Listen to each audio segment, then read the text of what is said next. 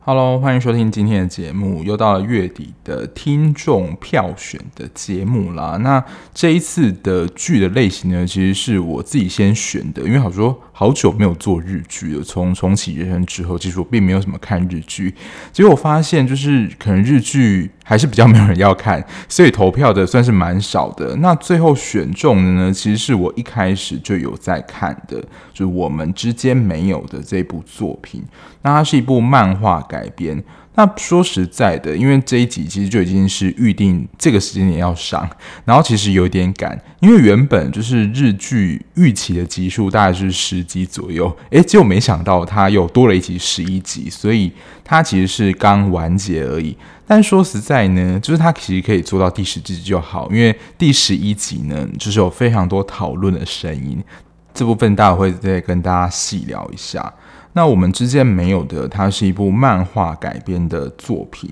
而且主题是非常明确啦。但我真的要说，就是这一次我看到最后，他收在一个我有点看不懂他到底想要表达什么。而且这一部的编剧有三位，想说是三位编剧有共同讨论过吗？还是一位编剧的主笔？因为我只能说，其实他前面的过程，我可以说一到十集整体都是蛮不错的，可以看。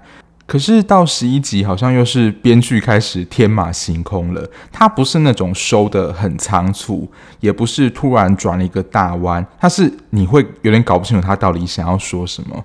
所以目前来说呢，重启人生还是站稳了今年日剧第一名的宝座。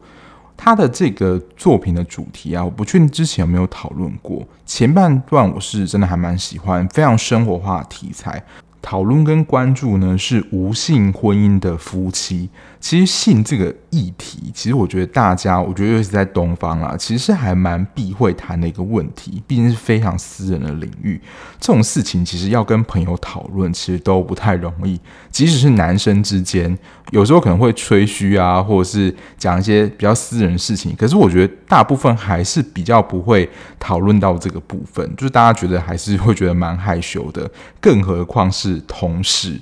那这一部我们之间没有的呢？它的题材就是以两对的无性夫妻去讨论他们的婚姻，是因为他们的婚姻当中真的无性才出了问题，还是其实在更前端的源头就已经有发生问题？那性只是一个你要说结果上的表现。那这一部的演员对我来说是老面孔啦。永山瑛太之前有聊过，他跟北川景子演的离婚活动，在更早一集好像是听众推荐的是日剧，就是最高的离婚，离婚万岁。刚好他也是演就是离婚的题材。那之前离婚活动他是演一个一丝不苟的军人，那这一次的造型就是算饰演一个咖啡店的咖啡师，可是就算是一个比较轻松的造型啦。那饰演他太太的美智是奈绪这位演员。那其实奈绪好像是他改过名字的一个艺名。那他最知名的角色之一，也是我唯一看过的，也就是《轮到你了》里面的那个病娇。哇，那个角色真的是演得很令人印象深刻。相对的，他在这一部里面演的就是一个还蛮正常的一个上班族。他是在建筑公司里面要做一些文案啊，然后去其他公司拜访客户之类的。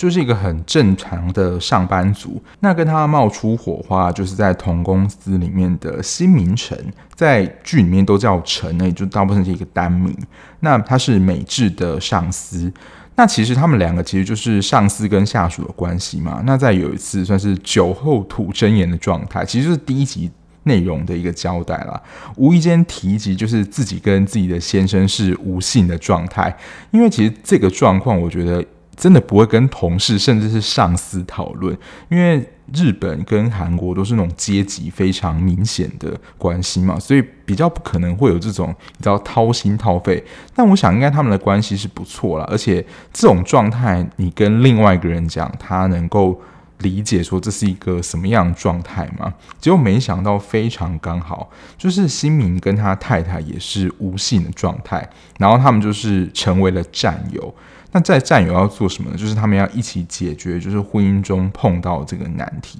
而且其实他们都算是在性这个方面是比较主动方的，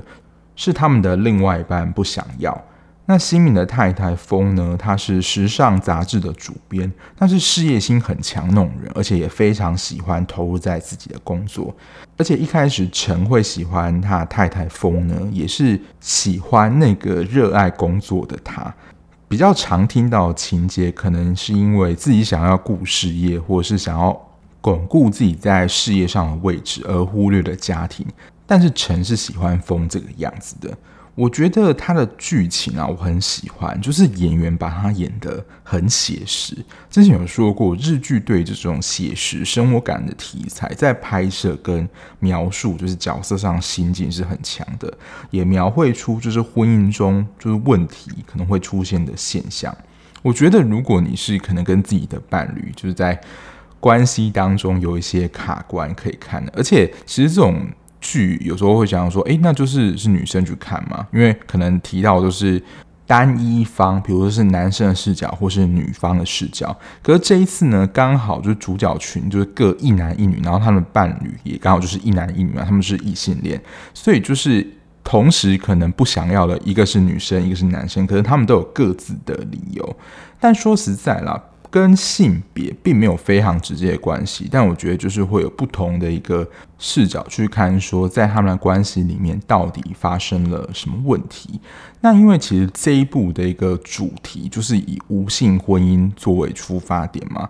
刚突然想到，还是提醒一下好了。就是我所聊的剧都是已经播毕完的剧，所以基本上我的讨论或分享基本上都是因为爆雷的，因为我想要最直接的表达我的想法。所以如果你是很怕被爆雷的听众，或是你想要看完之后再听讨论会比较有代入感，或是比较知道我在讲什么的话，也欢迎就是先去把剧看完再回来听，我觉得都是没有问题的。针对这一次的主题啊，其实我觉得它真的算是一个蛮好的 教科书嘛。就是其实它跟现实当中的关系，就是可能我们跟伴侣之间的吵架，真的都是那种很隐微、很写实的地方，他又把它演出来。而且他这一次的关系里面有一个我有一点点，你要说吓到嘛，可能跟我自己也有点小相似的地方，刚好跟大家分享。我想先从两个面向啦，虽然说这一次的一个主题是无性婚姻嘛，但其实，在性之前，我觉得是在关系之间，其实就会有一些变化，等于说在关系当中可能就有一些不满了。那我先从就是小杨跟美智这一对伴侣的关系来做讨论。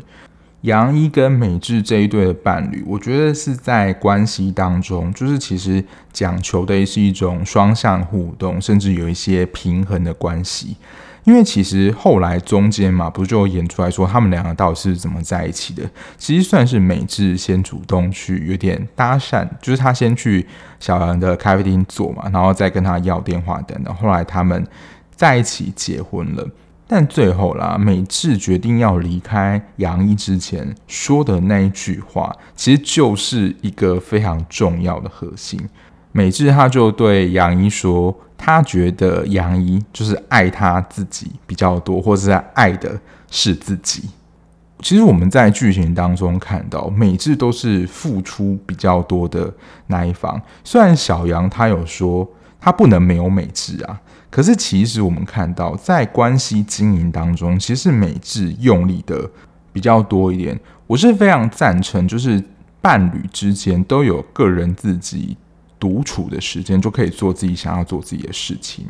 不需要被对方拘束。可是杨一在互动当中，他其实，在互动里面算是比较被动的，然后他花了蛮多时间在打电动，这个可能跟现实当中的状况会有点像的。我听闻就是身边蛮多的女生朋友了，她们其实都不喜欢自己的男朋友花太多时间在打电动，但我想那个就是男生他需要自己独处的一个时间。因为我自己也是会需要花一些时间去 打电动的，虽然我现在花蛮多时间在追剧，但我觉得现在追剧啊，其实就蛮像，就是它里面讲的打电动的时间，其实是我需要自己独处的。可是如果既然你选择进入这段关系，我觉得它势必就需要有需要去调整的地方，否则就是好像只有比如说美智在付出或美智在改变，自然久了他的那个付出感就多，心里自然就会不平衡啊。而且就是到底重不重视、用不用心这件事情，其实在关系当中都是可以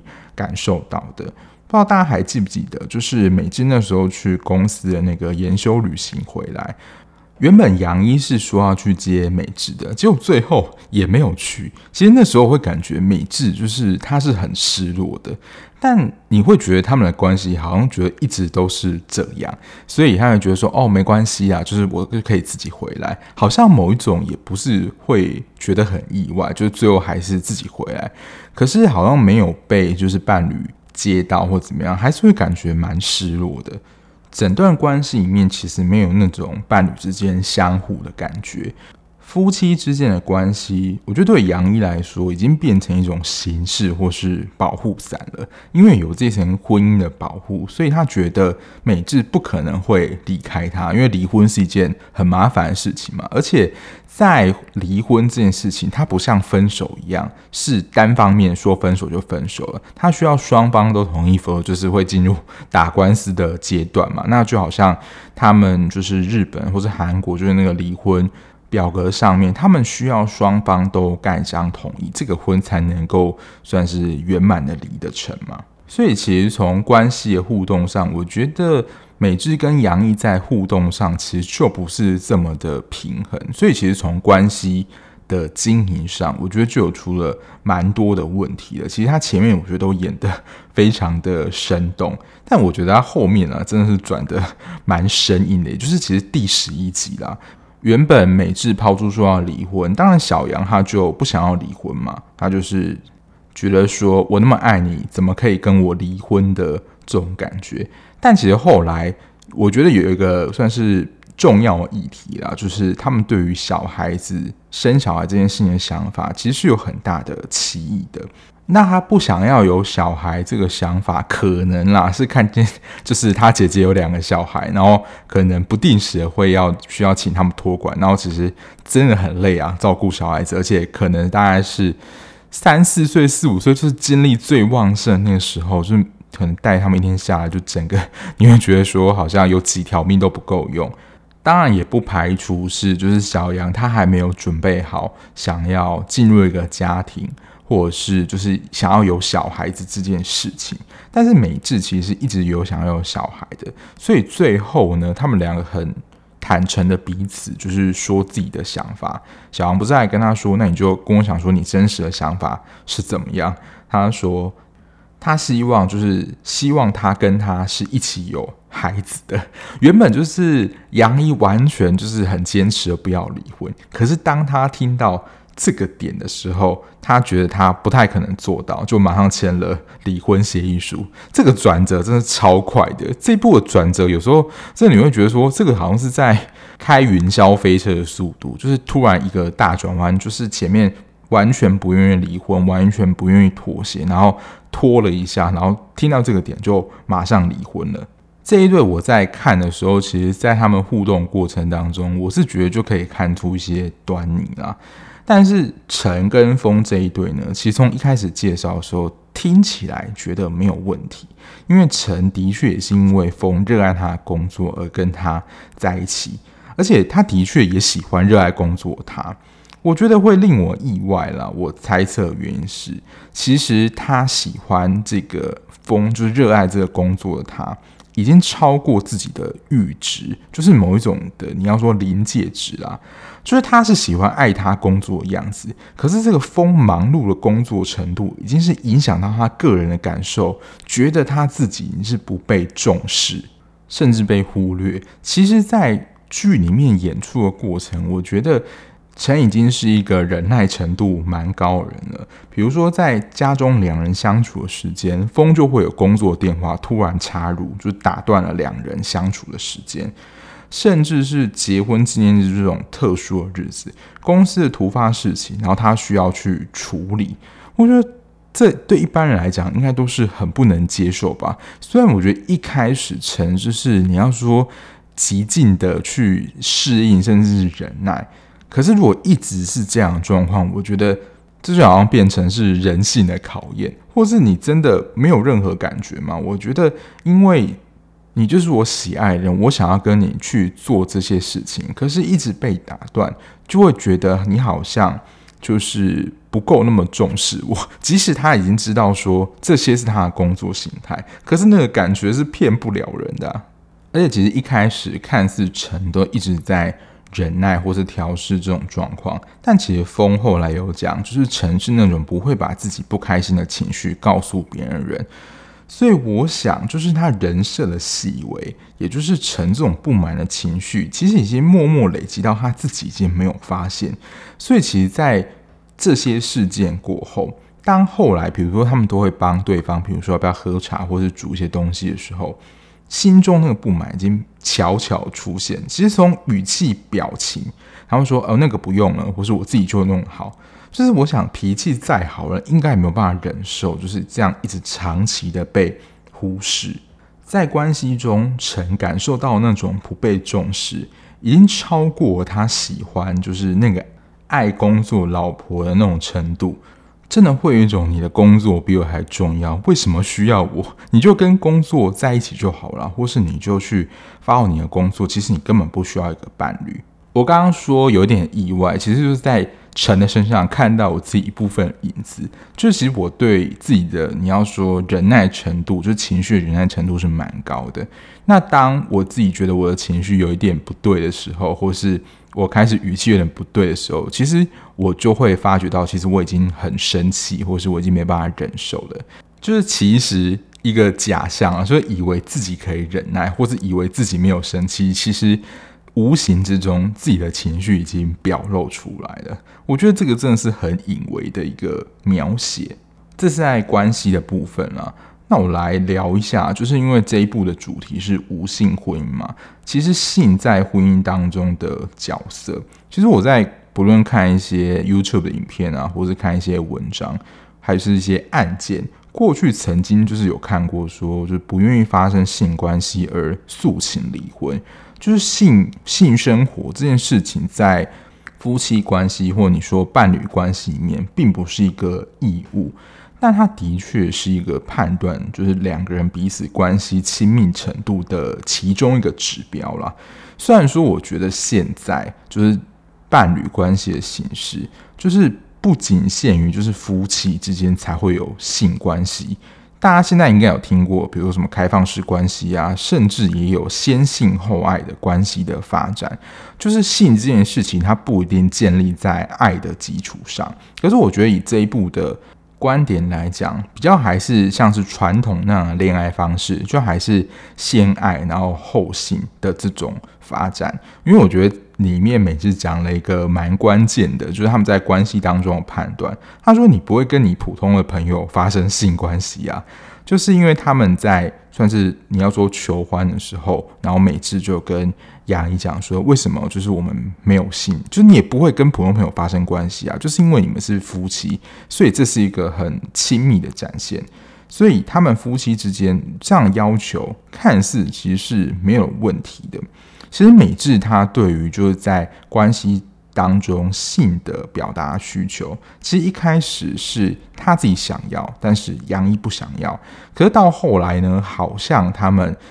可以就是有性关系的时候，是他推开了小杨。其实另外一对也是这样。那在杨一跟美智这一对夫妻身上，为什么没有性关系或是你说性生活呢？我自己有两个推测啦。我个人是比较。觉得应该是第二个推测，第一个就是小杨不想要有小孩，这个是其中一个原因。第二个，其实这个讲出来，我觉得会有一点伤人，可是好像在他们的关系当中是这样，就是杨一真的没有那么爱美智，可是我觉得他对于美智的爱比较像是那种家人的爱，但是你不会想要跟家人发生性关系嘛？他跟美智好像就是没有那种激情的感觉。可是如果说实在讲的难听一点，他可能想要是一个家事的小帮手，就什么事情都帮他做的好好啊。他不是在那个零食下面，每次还要提醒他说：“我不要吃太多了。”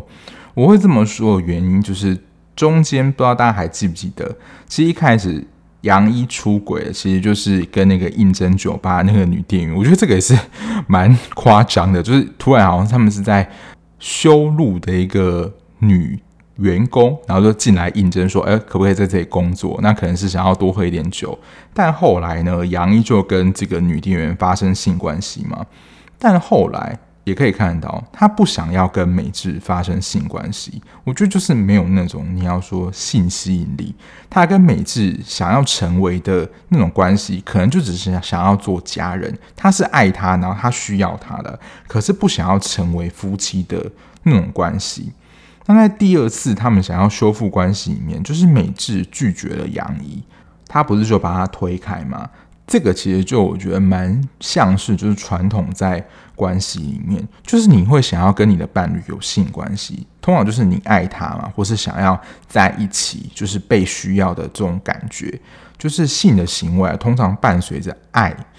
在一般的伴侣当中啊，可是到后期，我觉得美智自己也发现，其实自己对于杨怡的爱也渐渐的消耗殆尽了。在前面的那一番，后来甚至听到他就是曾经出轨的这样子的一个经验。因为其实美智在整个过程当中，他有一点点算是精神出轨，但他并没有在肉体上出轨。虽然是真的差一点了，但他并没有逾越那条界限。可是是杨一自己先打破了这个他们之间夫妻之间的算是规则嘛，等于说在关系当中是一种背叛。那陈跟风这一对的原因，我觉得就还蛮明显的，因为风就很害怕自己怀孕之后，对于自己的职涯之路就会被中断。我们之前讲过非常多日剧。但我觉得这就是日本、韩国，甚至你要说全世界的女性都可能会碰到一个现象，就是因为你怀孕，然后请育婴假的关系，然后就是后来回到职场，可能也没有办法接轨，甚至就是被辞职，就是公司叫你不要做，因为你就是没有产值嘛，然后你的位置可能就会被取代。因为现在风其实已经做到一个蛮高的位置，他再升上去其实就是主编了嘛。那如果他现在没有继续的在经营或升上去的话，他是真的可能就是升不上去的，甚至就会有人取代他了。所以他非常害怕自己怀孕。可是这件事情，我想想，其实你要说有点逻辑不太合理。因为其实这件事情虽然我觉得不是百分百啦，但现在都已经 二十一世纪了，就是不论是用保险套啊，或是避孕药，我觉得都能够把怀孕这件事情的几率降低。但他好像就很直接觉得，就是陈向他表达就是有性需求的时候，他会很直觉反射，就直觉反射的拒绝，因为他真的太害怕失去他的工作了。所以随着一直被拒绝，我觉得陈他就是需求跟感受一直被忽略之后，就是真的啊，会对于这段关系会感觉到蛮灰心的。这边其实有一个衍生的议题啦，其实就是风他是有提到说，就是外遇，就是精神外遇跟肉体外遇哪一个比较严重？风认为这是精神外遇，因为其实那个时候他跟美智跟陈就已经在精神上就是已经有你要说可能相互喜欢或怎么样，就是他觉得这个已经很难拉回来了。我自己啦也是认为就是精神外遇，我会比较没有办法接受，因为我自己对于肉体关系的外遇可能会解读可能是一种冲动，但我觉得这真是非常个人，不是每一个人都能够接受，甚至是两个都不能接受，这我也觉得很正常。因为我觉得这个情绪是一直累积的，而且真的，我觉得不完全是因为得不到信这件事情，就是存在感到生气。因为中间有一段，好像就是在那个他们纪念日那一天，然后他们就是到了饭店那一天，风真的太累，他就不想要嘛。但是他后来就是看到陈生气，他就自己就是脱去外衣，他觉得就只要满足陈就可以了。其实他在那个状态是有一点勉强，可是你在背后语言就会解读成说：好，你想要我就给你，这样总可以了吧？他是背后有这个情绪的，但其实陈也不想要这样。如果这个性爱你是被勉强的，好像我勉强你一定要跟我怎么样的话，那这样的过程其实就是一个你要说要求，它不是一个很愉快的过程啊。而且陈也不想要他这个样子。到后来啦，我觉得不论是他在工作上越来越稳定，或者是陈他们就是转换一个公司之后，我觉得那个时候风的心理状态应该就是工作上也都可以到达一个阶段。那我。对于就是职位这件事情上，他也没有这么害怕跟紧张。他在这个时候好像觉得说，哦，他好像可以来做这件事情了，就是跟他有性关系这样。可是前面的事，可能彼此双方都有爱，可是没有要这个性的时候，但到最后啦，可以有性的时候，对方就是陈心中可能对于风的爱已经渐渐的，你知道说走下坡很多，甚至有一部分。已经到美智身上，这个想要跟风就是发生亲密的行为，或者想要激情的感觉，自然也就消失了。所以其实不是都有发生说，诶，当他们两边好像开始可以有一些就是性关系的时候，才发现好像他们没有办法跟彼此有更进一步，就是完成这整个行为，因为对于彼此的爱可能都已经渐渐流失，或是已经消耗殆尽，或者已经转向其他地方了。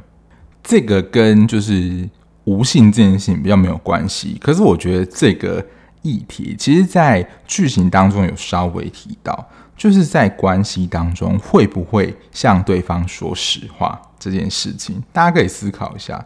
就是因为如果说实话的话，或是对于对方不满，可能会害怕对方受伤，所以选择不说实话，可能是顾虑到对方的感受，甚至可能害怕伤害到对方的自尊。等等，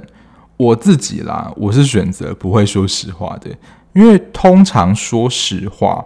就是蛮伤人的，而且可能是对方一个非常重视的点，他可能会对于这整段关系是一个毁灭性的一个灾难。那说实在的，如果这个你没有办法接受了，不论是价值观或是对方的一个行为，如果你真的不能接受的话，那我觉得就是。彼此分开，因为可能就是真的不适合。再怎么磨合，就是那个冲突真的太大了，或是这个差异真的太大，他可能没有办法靠调整就去改变两个人之间的关系。因为通常这种向对方说实话，我觉得都是很大的事情。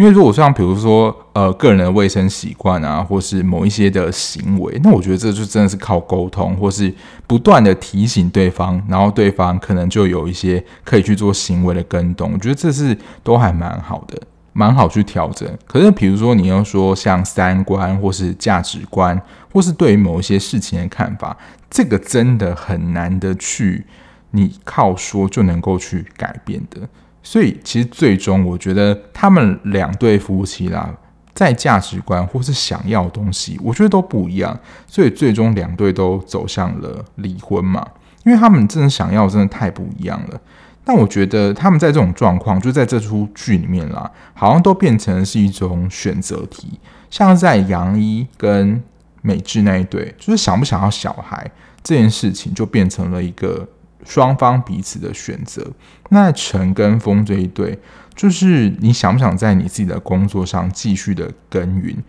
我们其实很常会说，或是希望啦，理想状态就是能够达到彼此的平衡，而且这好像是我们一直想要去尝试做的事情。可是，在这出戏剧里面，我觉得也有点写实，或是他就有点强迫你说，你就是一定要二择一，你没有办法双方彼此的兼顾。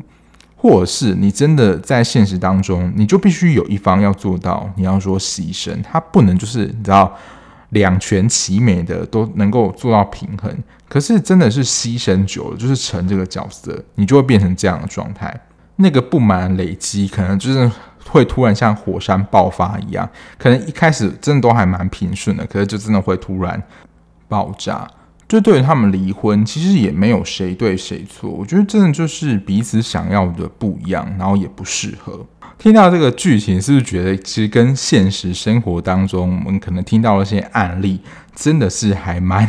相似的？那当初就是我以为它只有十集，所以我想说我还有一点时间可以准备，结果没想到它居然有第十一集。而且其实，在第一集，它在一开始的破题到中间的经营，就是两对夫妻的关系，可能有一些冲突，或者是适应彼此双方，或者再讲出来，然后在事件爆发等等，我就觉得那个心境很贴切，我就觉得说哦，好像终于可以推荐一部，其实我觉得还不错了。结果就是到十一集，我就是有点雾里看花，真的不晓得编剧想要讲什么了。而且他这个演出的发展，你也不是只能停在第十集就能够做一个收官，因为他就还没有演完嘛。可是我在看完第十一集的时候，一个感觉是结尾停在那个地方，好像也觉得怪怪，好像也哪里没有写完。